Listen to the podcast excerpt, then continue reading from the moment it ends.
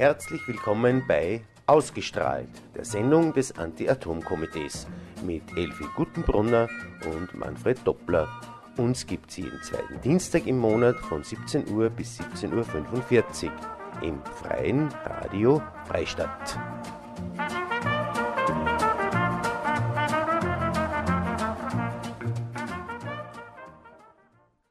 Ja, liebe Hörerinnen und Hörer an den Radios draußen, herzlich willkommen bei Ausgestrahlt, äh, der Sendung des Anti-Atom-Komitees. Im Jingle hat man es ja schon gehört.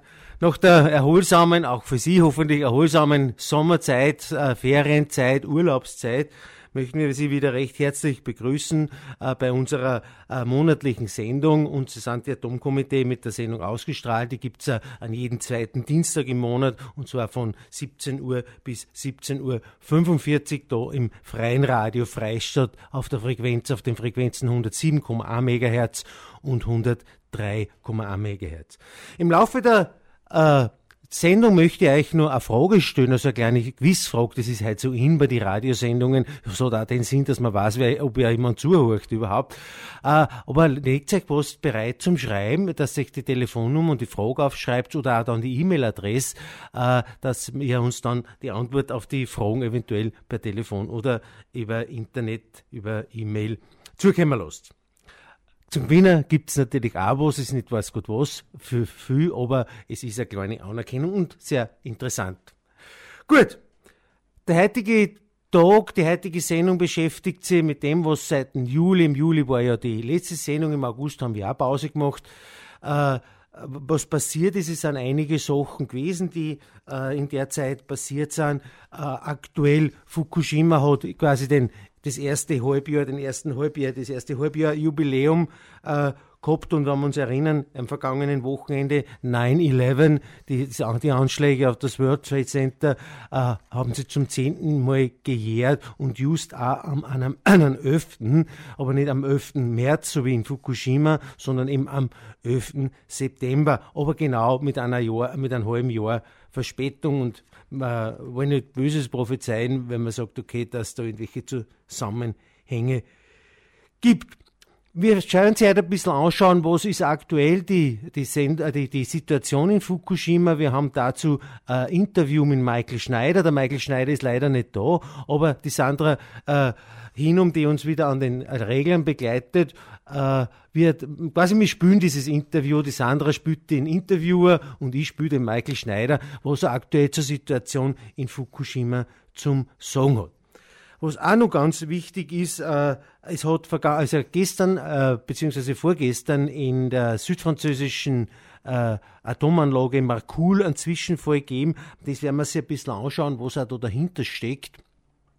Und wie auch die Situation in Frankreich zum Thema Atomenergie ist, wir wissen ja, äh, Frankreich setzt ja zu sehr großen Prozent, also von 80 Prozent des französischen Stroms ist Atomstrom, ob da irgendwas zusammenhängt. Im Zusammenhang mit, mit Fukushima äh, gibt es auch ein ganz interessantes Birkel, das heißt 83 Tage der langsame Strahlentod des Atomarbeiters Hiroshi Uchi. Äh, da haben wir einen kleinen Ausschnitt, eine kleine Hörprobe, äh, aus meiner Sicht ein irrsinnig berührendes Bild und man sieht, welche, welche äh, Leiden, also Technologie dann im Hintergrund verursacht, von denen nie jemand was hört. Was auch noch äh, ein Thema sein wird, das ist die, die aktuelle Situation in, in Temelin. Wir haben gehört, vergangene Wochen äh, war ja ein Unfall, also ein Störfall auch wieder in Temelin. Da ist bis jetzt nicht ganz klar, was tatsächlich passiert ist. Also wir sind da äh, nur am Eruieren und am Recherchieren, äh, was tatsächlich passiert ist vom österreichischen Umweltministerium. Wird wie immer noch, noch na, wieder mal beruhigt und beschwichtigt. Wie könnte es auch anders sein? Wir werden versuchen, dass wir da äh, Informationen kriegt. Ich habe hab mal geplant, möglicherweise ein Telefonat, Telefongespräch mit, mit tschechischen Kollegen äh, zu führen. Wir haben sie bis jetzt leider am Telefon nicht erreicht. Das heißt, wenn wir sie erreichen, dann können wir das einspülen. Wenn nicht, na, dann muss man das halt nächste Sendung nachholen. Apropos nächste Sendung, die nächste Sendung gibt's am, am, am zweiten Dienstag im Oktober, das ist der 11. Äh, möchte ich gleich jetzt darauf hinweisen. Meine äh, treue Begleiterin, die Elfi Gutenbrunner, mit der ich normalerweise diese Sendung moderiert, ist heute leider nicht da. Die hat eine Lesung in Linz. Ihr wisst ja, sie ist ja eine begnadete Mundartdichterin, hat schon einige Preise da abgeräumt und sie hat sich heute entschuldigen müssen. Äh, jetzt müsst ihr heute einmal mit mir und der Sandra Vorlieb nehmen und wir schauen, dass wir die Sendung trotzdem interessant gestalten. Ja, zum heutigen Thema, wenn wir gesagt haben, wir werden sie ein bisschen schauen, schauen äh, Fukushima, wie ist die äh, äh, aktuelle Situation. Und da haben wir, äh, habe ich mir halt gedacht, wie ich schon gesagt habe, einleitend, äh, das Interview mit äh, Michael Schneider. Der Michael Schneider ist internationaler Berater für Energie- und Atompolitik und äh, ist Hauptautor des World Nuclear Industry Status Reports, wie das heißt.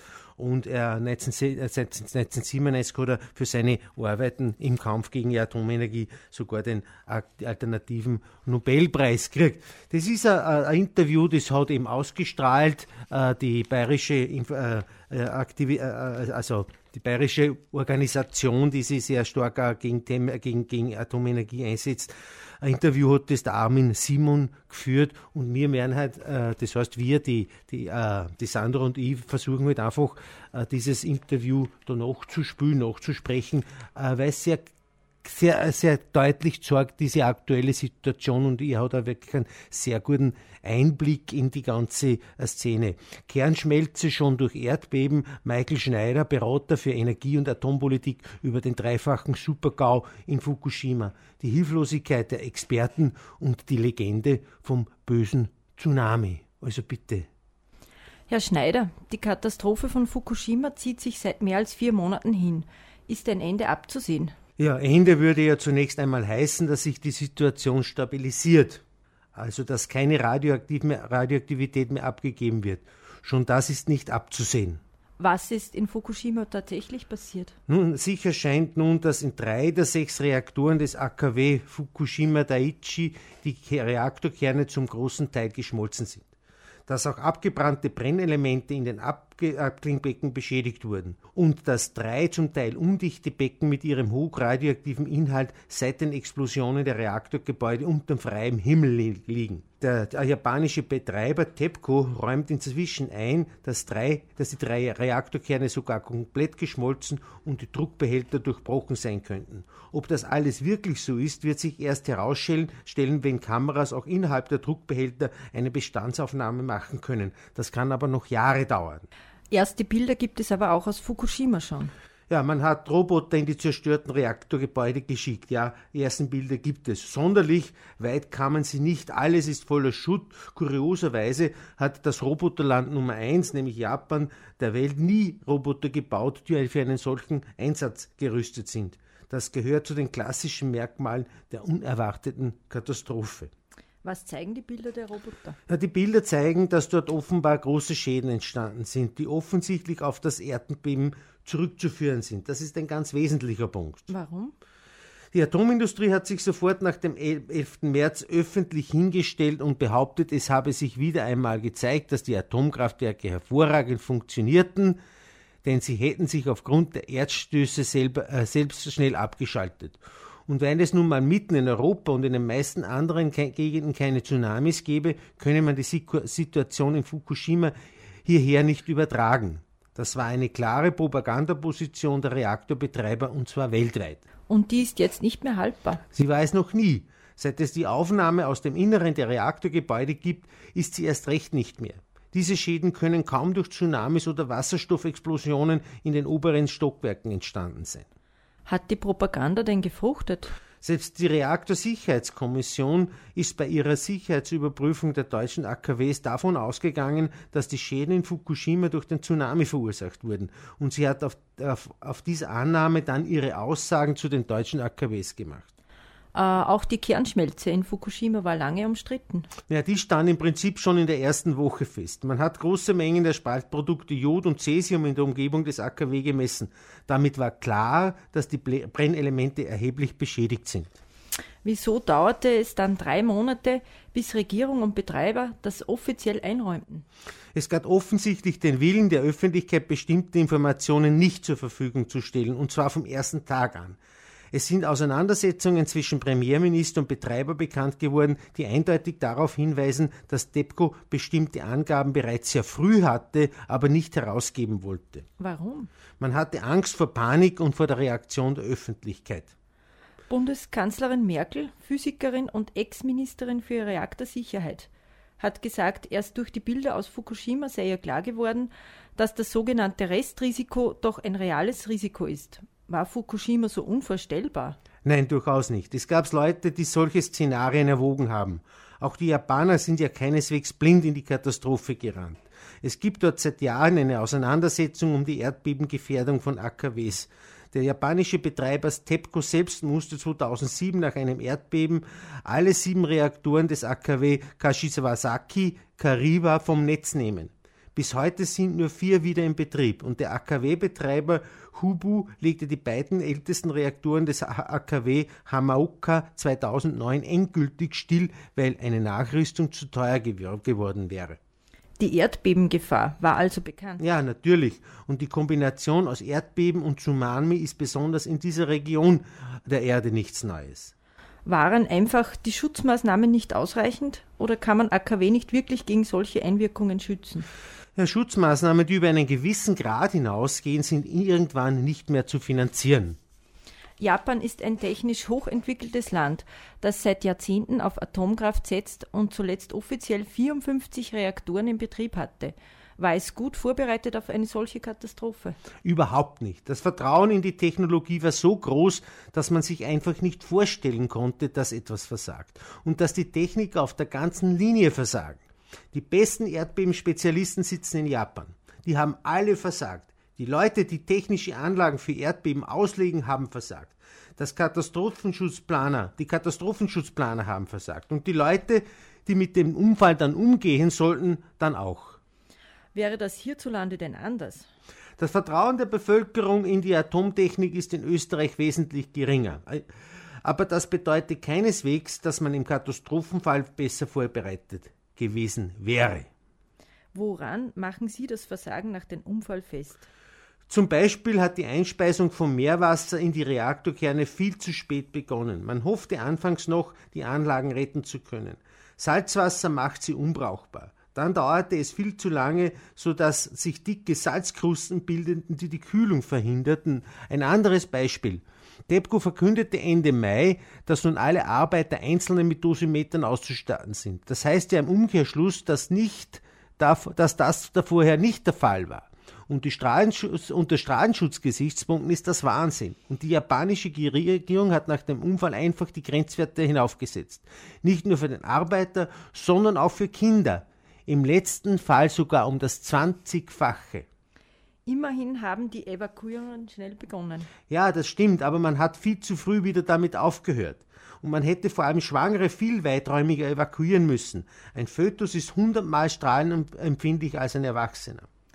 Tschernobyl ist gerade 25 Jahre her. Fukushima wirkte erstmal nicht so schlimm. Ob Supergau oder nicht, wurde hierzulande wochenlang diskutiert. Na, dabei ist die Situation in Fukushima nicht einmal mit Tschernobyl zu vergleichen. In Tschernobyl ist ein Reaktor explodiert. Die umstehenden Reaktoren wurden nicht wesentlich beschädigt. In Fukushima sind an vier Reaktoren erhebliche Schäden entstanden und das mitten in einem Katastrophengebiet. Nur gab es keinen Graphitbrand, der die radioaktiven Stoffe kilometerweit nach oben trieb und über den ganzen Kontinent verbreitete. Es fehlte die Wolke. Das zeigt die Begrenzung des menschlichen Gehirns. Man erwartet die Katastrophe immer nur so, wie sie das letzte Mal passiert ist. Im Übrigen gab es auch in Fukushima Detonationen, es gab mehrere Wasserstoffexplosionen und im Block 3 war es vielleicht sogar eine atomare Verpuffung. Die Ausbreitung der Druckwelle schien überhaupt nicht typisch für eine Wasserstoffexplosion. Die Strahlmesswerte schnellten nach, der, nach jeder Explosion in die Höhe. Es gab schon etwas, so etwas wie eine radioaktive Wolke. Nur war der Kamineffekt in Fukushima wesentlich geringer, als das damals in Tschernobyl der Fall war. Ist das eine gute oder eine schlechte Nachricht? Das ist eine gute Nachricht für die umliegenden, für die umliegenden Länder, aber eine schlechte für die Japaner. Warum? Weil die Radioaktivität, Modellrechnungen gehen von 20 bis 50 Prozent von Tschernobyl aus, auf einer viel kleineren Fläche mit einer viel höheren Bevölkerungsdichte herunterkommt. Die Strahlenwerte um Fukushima gehen zum Teil auch weit über, weit über die um Tschernobyl hinaus. Die Auswirkungen auf Mensch und Umwelt werden da insgesamt vermutlich schlimmer sein als in Tschernobyl. Was bedeutet das für die Bevölkerung? Da wird jetzt rumexperimentiert. Die Entscheidung der Behörden, Zehntausende von Schulkindern mit Dosimetern auszustatten, spricht doch für sich. Schützen diese Dosimeter denn? Natürlich nicht. Man, da, daran kann man nur ablesen, wie hoch die äußere Strahlungsbelastung ist. Mittelfristig sind das größere Problem aber die kontaminierten Nahrungsmittel, über die radioaktive Substanzen in den Körper gelangen. Auch wenn ein Teil wieder ausgeschieden wird, Schäden richten sie trotzdem an. Andere Radioisotope bleiben im Körper. Und das alles kumuliert sich, das sammelt sich zusammen. Die innere Strahlenbelastung wird von den Dosimetern nicht erfasst. Man müsste alle Nahrungsmittel auf Radioaktivität messen, aber dafür fehlen die Labors. Ja, liebe Hörerinnen und Hörer, im Freien Radio Freistadt, Sie hören das Anti-Atom-Komitee mit der Sendung ausgestrahlt. Und was wir Ihnen jetzt präsentiert haben, das war ein Interview äh, der Organisation ausgestrahlt. Inter der Interviewpartner war der äh, Atomkenner, also Atomkämpfer Michael Schneider, Berater für Energie und Atompolitik. Äh, ich glaube, es hat ganz gut gezeigt, wie, wie, wie die aktuelle Situation in Fukushima, äh, wie sich das entwickelt ist, wie, wie entwickelt hat, wie diese Schäden äh, zu beurteilen sind und auch, auch, auch wie das in Zukunft, welche Auswirkungen das möglicherweise haben kann liebe Hörerinnen und Hörer beim Freien Radio Freistadt, sind die Atomkomitee mit seiner Sendung ausgestrahlt. Uns gibt es jeden zweiten Dienstag im Monat von 17 Uhr bis 17.45 Uhr im Freien Radio Freistadt. Am Mikrofon heute ausnahmsweise einmal der Manfred Doppler alleine, aber an seiner Seite die Sandra Hinum, die im Normalfall die, die, die Technik bedient und die Regler bedient vom Mischpult äh, und die Elfi Gutenbrunner, mit der ich normalerweise die Sendung moderiert, die ist heute bei einer Lesung in Linz, wie ich schon gesagt habe. Sie ist ja auch begnadete Mundartdichterin und äh, hat schon einige Birkeln ausgebracht. Wir haben zuerst das Interview gehört mit Michael Schneider, Atomgegner der ersten Stunde, berät auch verschiedenste Regierungen in Atomfragen. Und er hat immer auch kritisiert die ganze Situation in Japan, wie, wie man mit der Verstrahlung eigentlich umgeht.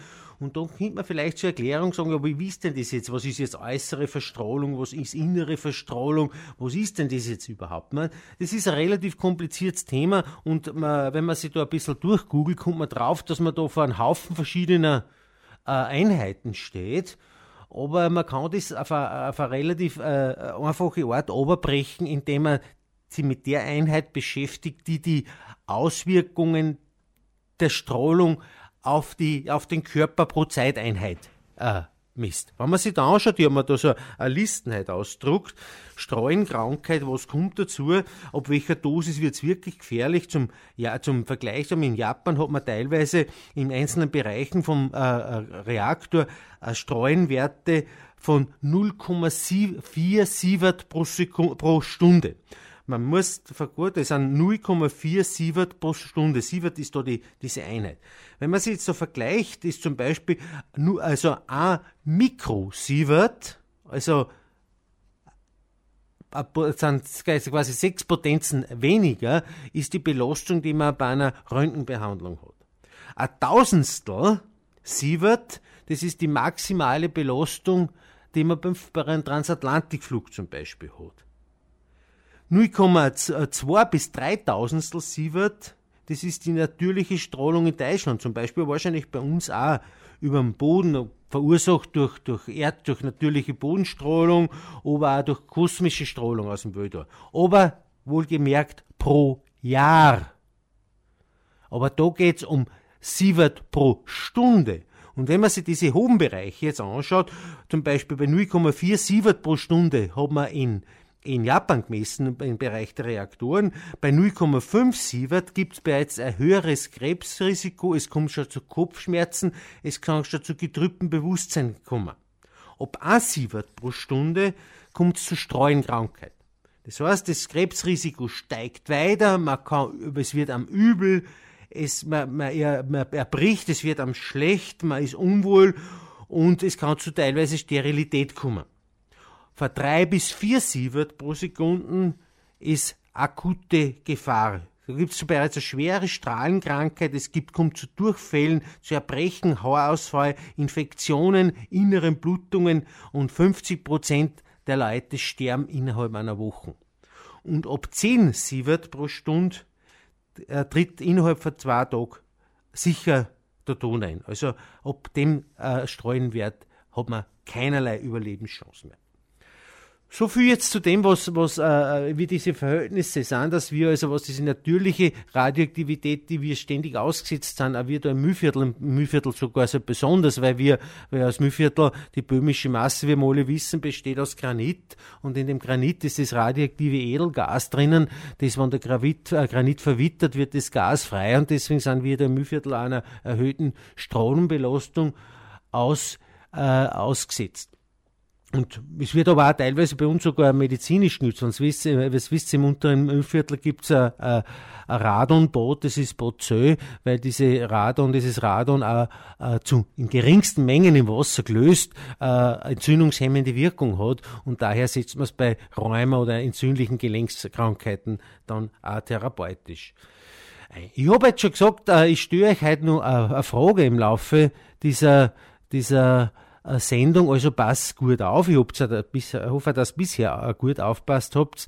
Und äh, wir hochen Sie aber in der Zwischenzeit, nein, ich sage euch äh, jetzt einmal die Telefonnummer, no, dann machen wir es anders. Wir spielen erst nur einmal in Hans Söllner, dann habt ihr Zeit, dass ihr euch äh, Papier und Bleistift besorgt und wir hochen Sie heute in, in, in das nächste Nummer vom Hans Söllner an. Ja, liebe Hörerinnen und Hörer des Freien Radio Freistadt, am Mikrofon heute das Anti-Atom-Komitee mit ausgestrahlt unserer monatlichen Sendung mit Informationen über die äh, herkömmliche normale Berichterstattung hinaus. Wir haben sie in den ersten, äh, äh, im ersten Teil der Sendung jetzt ersten Teil ist gut gesagt, die Zeit ist eh schon wieder fast um, es, wiederholt sich immer wieder, dass uns die Zeit fützgen, äh, ab wird, aber wir werden das äh, trotzdem äh, so weitermachen. Ähm, Fukushima wollen wir bis jetzt einmal lassen. Wir wissen, dass das äh, Fukushima nicht passiert ist. Wir wissen, dass Fukushima gerade passiert. Und wie lange Fukushima noch passieren wird, ist eigentlich überhaupt nicht zum Abschätzen. Eine zweite Meldung hat uns, heute, äh, hat uns diese Woche aufgeschreckt, und zwar äh, die äh, Unfall in, im, in einem französischen einer französischen Atomanlage. Das ist in, in, Südfrankreich, ein paar Kilometer nördlich von Avignon im Rhontal. Das ist also ziemlich, habe ich schon Richtung, Richtung Mittelmeer.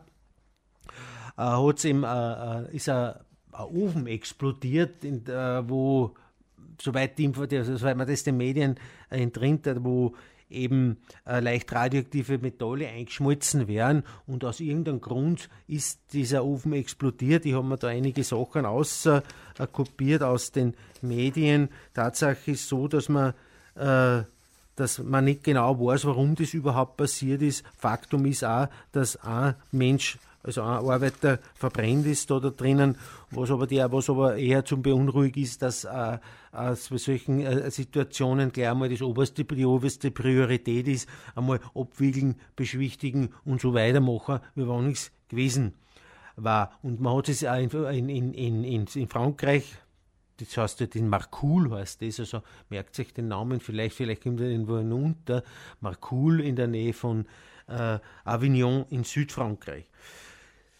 Die Leute sind jetzt trotzdem verunsichert, obwohl nach Angaben des, des Betreibers keine Radioaktivität frei geworden ist bei dieser Explosion. Äh, sind auch jetzt in Frankreich die, die, also in der Gegend die Leute beunruhigt, weil man einfach auch in Frankreich anfängt und das ist auch ein Thema, das ich ein bisschen äh, bisher erwähnen wollte, dass Frankreich das Land, in dem so viel Atomstrom produziert ist, wo man bis seit auch völlig, völlig äh, ungebremst Atomstrom produziert, hat sich äh, offensichtlich ein Meinungsumschwung äh, einstellt. Es hat vor einigen Wochen, es war Anfang Sommer, mal so eine, Umfrage gegeben unter den Franzosen und da sind nur mehr 25 Prozent der Leute dafür, dass man weiter auf Atomenergie setzt. Über 60 Prozent sogar im Atommusterland Frankreich sind gegen die Atomenergie. Also es wird sich in Frankreich auch nur einiges ändern. Und natürlich, obwohl es im Grunde tragisch ist, dass solche, äh, äh solche Situationen, solche Geschehnisse, Geschehnisse und solche Ereignisse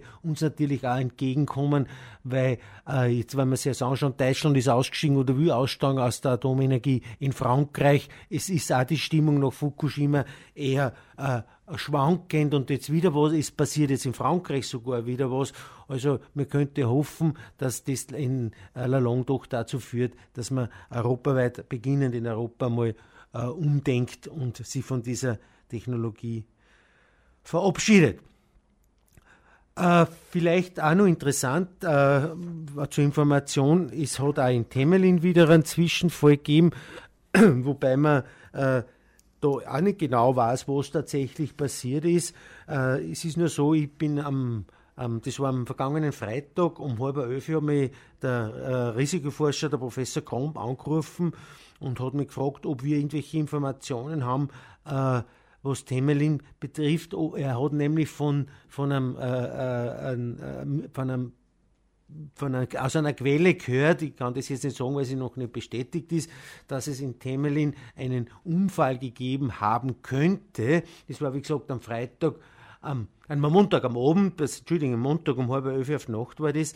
Und ich habe dann noch mit den tschechischen äh, Kollegen telefoniert drinnen und die haben gesagt, sie werden sich am nächsten Tag äh, gleich einmal schlau machen und äh, äh, was tatsächlich passiert ist. Der Effekt war der, also im Endeffekt war es so, dass äh, Chase dann äh, auf der Homepage zugegeben hat, dass radioaktives Wasser zwar nur leicht kontaminiert, äh, wie gesagt, das ausgetreten ist, aber laut tschechischen Berichten zuvor, zuvor erst in der Nacht auf Dienstag. Und interessant ist ja, äh, dass mit der Professor Krompe im Montag auf Nacht angerufen hat, eigentlich vor bevor, äh, eigentlich vor dem, was eigentlich passiert ist. Und wenn das wirklich so war, dass der Unfall äh, nicht in der Nacht auf Dienstag passiert ist, sondern früher, dann muss man auch davon ausgehen, dass das österreichische Umweltministerium äh, falsch informiert worden ist. Und wenn das, Tschechi, das österreichische Inf äh, Umweltministerium falsch informiert, Entschuldigung, informiert worden ist, dann muss ich nicht immer, das muss ich nicht unbedingt glauben, was da berichtet wird. Also unser Umweltminister, der Niki Berlakovic, also möchten nicht nur durch die Presseaussendung, die wir da eh gemacht haben, sondern auch da nur mal auffordern, wirklich der Sache auf den Grund zu gehen und nicht diese, die, die Position des der tschechischen Betreiber äh, äh, zu, äh, zu, zu, zu, zu, zu übernehmen und das Erste, was er tut, und nicht beruhigen und beruhigen, es ist eh nichts passiert. Es ist durchaus symptomatischer für die Informationspolitik, äh, äh, die Störfälle äh, als präventative Reparatur dann zu bezeichnen, weil ursprünglich war ja die, die Abschaltung erst in der Nacht auf Mittwoch geplant, aber leider hat sich das Leck, äh, wo das Wasser dann ausgeronnen ist, nicht an die Pläne des tschechischen Betreibers gehalten und das, äh, das radioaktive Wasser ist ihm schon eine Nacht früher ausgeronnen. Wir bleiben aber da trauen, falls wieder irgendwas ist, was äh, Grevers, äh, äh, wenn wir neue Informationen haben, werden wir das natürlich eh in den Medien auch wieder berichten. Und bleibt also trau und wenn in der nächsten Sendung, wenn irgendwas äh, Gröberes gewesen wäre, werden wir auch darüber informiert. So, in der letzten äh, Musikpause, wo leider statt dem Anlied, das wir vorgehabt hätten, äh, nicht an sich äh, wäre die nächste, die nächste Nummer da, ich wünsche mir gewesen, aber irgendwie funktioniert das, diese Datei am, am Computer nicht und jetzt haben wir nur mal das, äh, sogar der Wind liegt, eingespielt.